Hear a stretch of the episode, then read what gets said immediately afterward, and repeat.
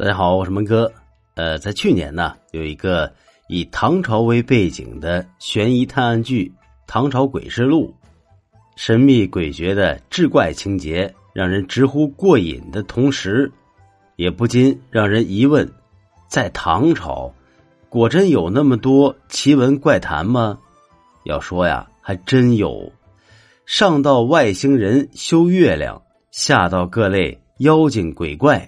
唐朝人的脑洞可以无限的大，想象力也可以无限的多。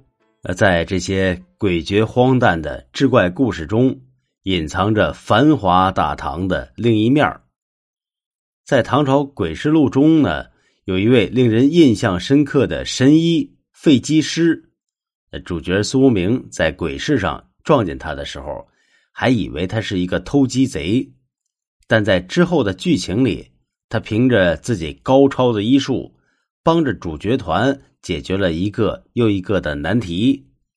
而这位神奇又有趣的废机师，并不是编剧原创，他的原型是来自于一本叫《酉阳杂俎》的唐代笔记小说集。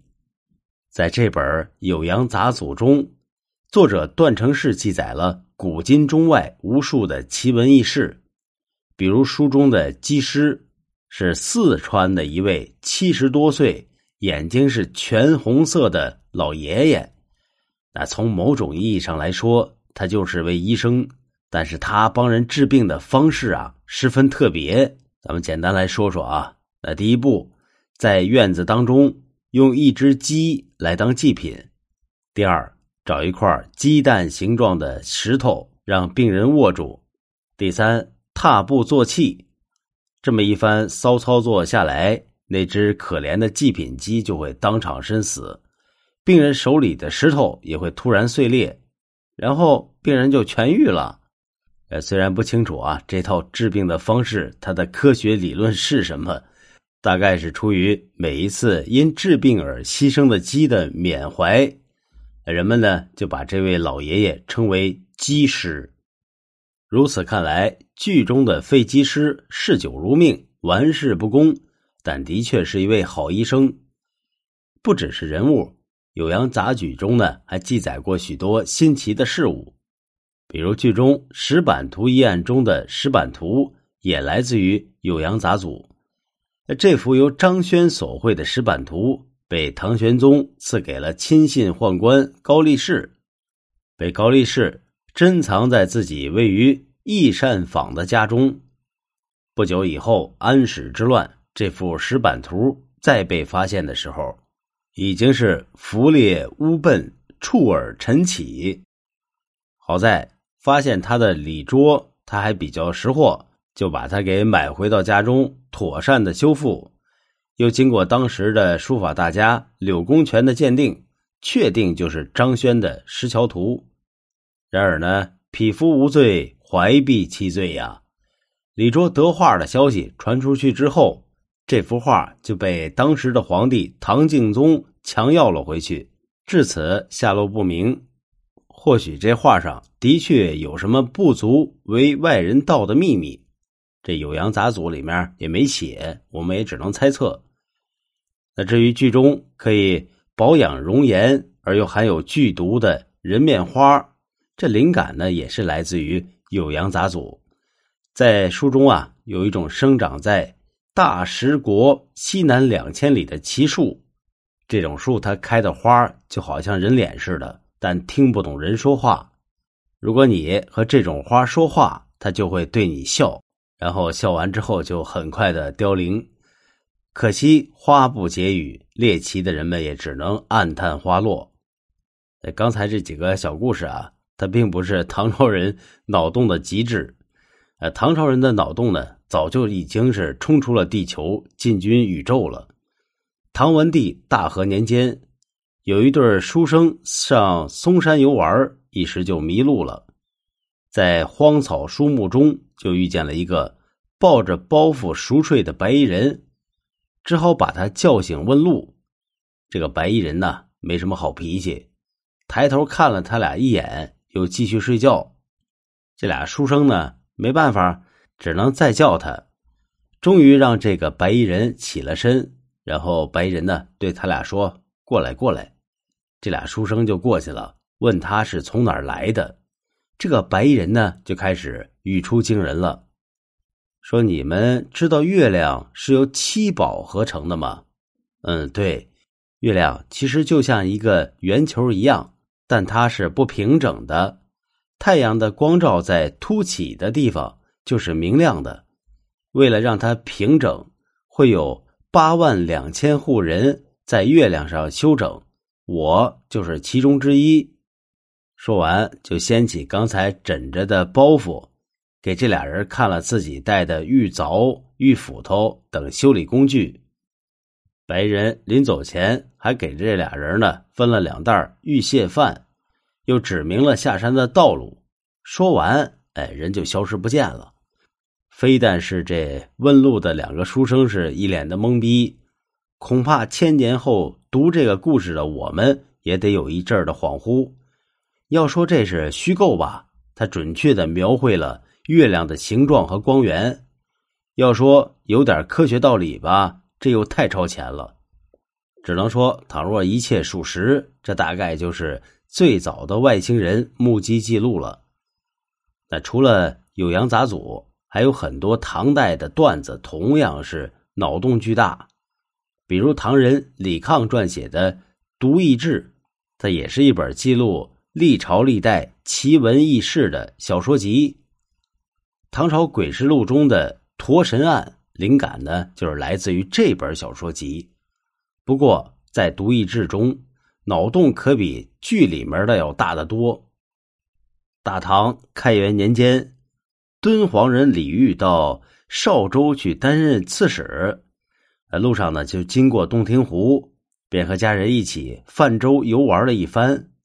可是上岸的时候，这位李大人呢，他也不知道是因为上火还是水土不服，就出了鼻血。这血迹落到岸上，被江里的一只扬子鳄（古人呢叫驼），这血呢就被扬子鳄给舔了。这江驼呀，他就立刻变成了李煜的样子。于是假李煜将真李煜给封在了水底，他顶替了李煜的身份，施施然的就跑到了邵州去上任。那从书中的记载来看呢，这只扬子鳄呀，他干的还挺不错的，好几年都没有人揭穿他的身份，直到一年天下大旱，洞庭湖都见了底儿了。这真李煜才被一个路过的道士给发现了。道士听了他的讲述，施法收服了江驼，这出江驼刺史的闹剧才算是落下了帷幕。呃，不仅是驼变成人这种跨越物种的替身文学，那《独异志》里面记载的换脸的故事也非常离奇。说的是在唐元和年间，有一个叫赵云的天水人。啊，不是三国那里面那个赵云，这个人啊，他是个爱管闲事的碎嘴子。有一天呢，他到一个当官的朋友家里头去赴宴，中途衙役呢就押来一个罪犯。他这个当官的朋友啊，听了罪名，觉得也不是很严重，就打算放了这个人继续喝酒。赵云却因为喝的有点上头了，就开始没事找事儿。赵云就说：“这种人怎么能放过呢？简直是罪大恶极，必须严惩。”这当官的朋友也拗不过他，只好判了那个人杖责二十。判完，继续呢就和赵云喝酒。俩人是都把这件事儿给忘在脑后了。或许在赵云和朋友的眼里，这不过是一件再平常不过的一次判案罢了。但是过了几个月呢？这个赵云接到工作，要出塞出一次长差，赵云就独自一个人上了路了。半路走到鲁子关，遇到一个人请他喝酒。爱蹭酒的赵云是丝毫没有察觉到任何的异常，天色也正好晚了，也就没有拒绝，跟这人就回到家里。等到了家中，便见那人桀桀的一笑，说。官人可知小的是谁？赵云大吃一惊，努力的想了半天，但实在呢是想不起来，只好说：“我实在不知道，咱们不是素昧平生吗？”那人就说：“想不到吧？呵呵呵，我就是上次因为你几句话遭了一顿杖刑的人。”这可把赵云给吓坏了，可惜是为时已晚，还没等他求饶，便被拖进了一个放满了酒的大坑里，泡了一个月。中途没有吃的，只能吃酒糟；渴了也没有水喝，只能喝酒。等泡足了一个月之后，拉出来，又经过捏泥人一般的塑形整容，彻底就变了一个样子。完全改头换面的赵云被当成了奴隶给卖了出去，一直到他身为御史的弟弟外出查案，才有机会地状申冤，将罪犯给绳之以法。据调查呀，这家人世代从事给人改头换面后当奴隶卖出的勾当。那虽然说这家人确实是罪大恶极，可赵云呢，也为自己的刻薄碎嘴付出了。惨重的代价。那不只是酉阳杂俎和独一志，古人瑰丽而浪漫的想象力没有一刻停止。早在西晋，便有张华所写的《博物志》，记述各地的异俗异产，还收录有许多的神话传说。书中有关八月有人乘船渡过天河，见到牛郎织女的描述，这也是我们熟知的。牛郎织女故事最早的版本，呃，东晋干宝的《搜神记》更是被誉为“鬼之董狐”。电视剧《欢天喜地七仙女》中，董永和仙女的故事便由《搜神记》详细的记述和描写。到了唐朝啊，社会更加的繁荣，文化也更加的开明，尤其是科举制的实施，极大的推动了文化的发展。得益于唐代科举制，读书人是多以博学多识为荣，哪怕曾经不受重视的志怪故事，也被他们是珍而重之的保存。还有一些屡试不第的文人，也开始选择游历四海，无形中积攒了巨量的民间传说。那在这样的背景下呢，各种各样记述着民间神异故事的怪志杂事集，就如同是。雨后春笋般的生长了出来。那我们如今可见的唐代志怪集呢，也有五十多种，其中保存的较为完整的，除了咱们前面提到的这个《酉阳杂俎》《独一志》，还有武则天至肃宗时期牛肃编撰的《祭文》，肃宗到代宗时期戴福编撰的《广义记》等等。那咱们如今熟知的野史故事。能够得以流传，就有赖于这些志怪杂事集的记录。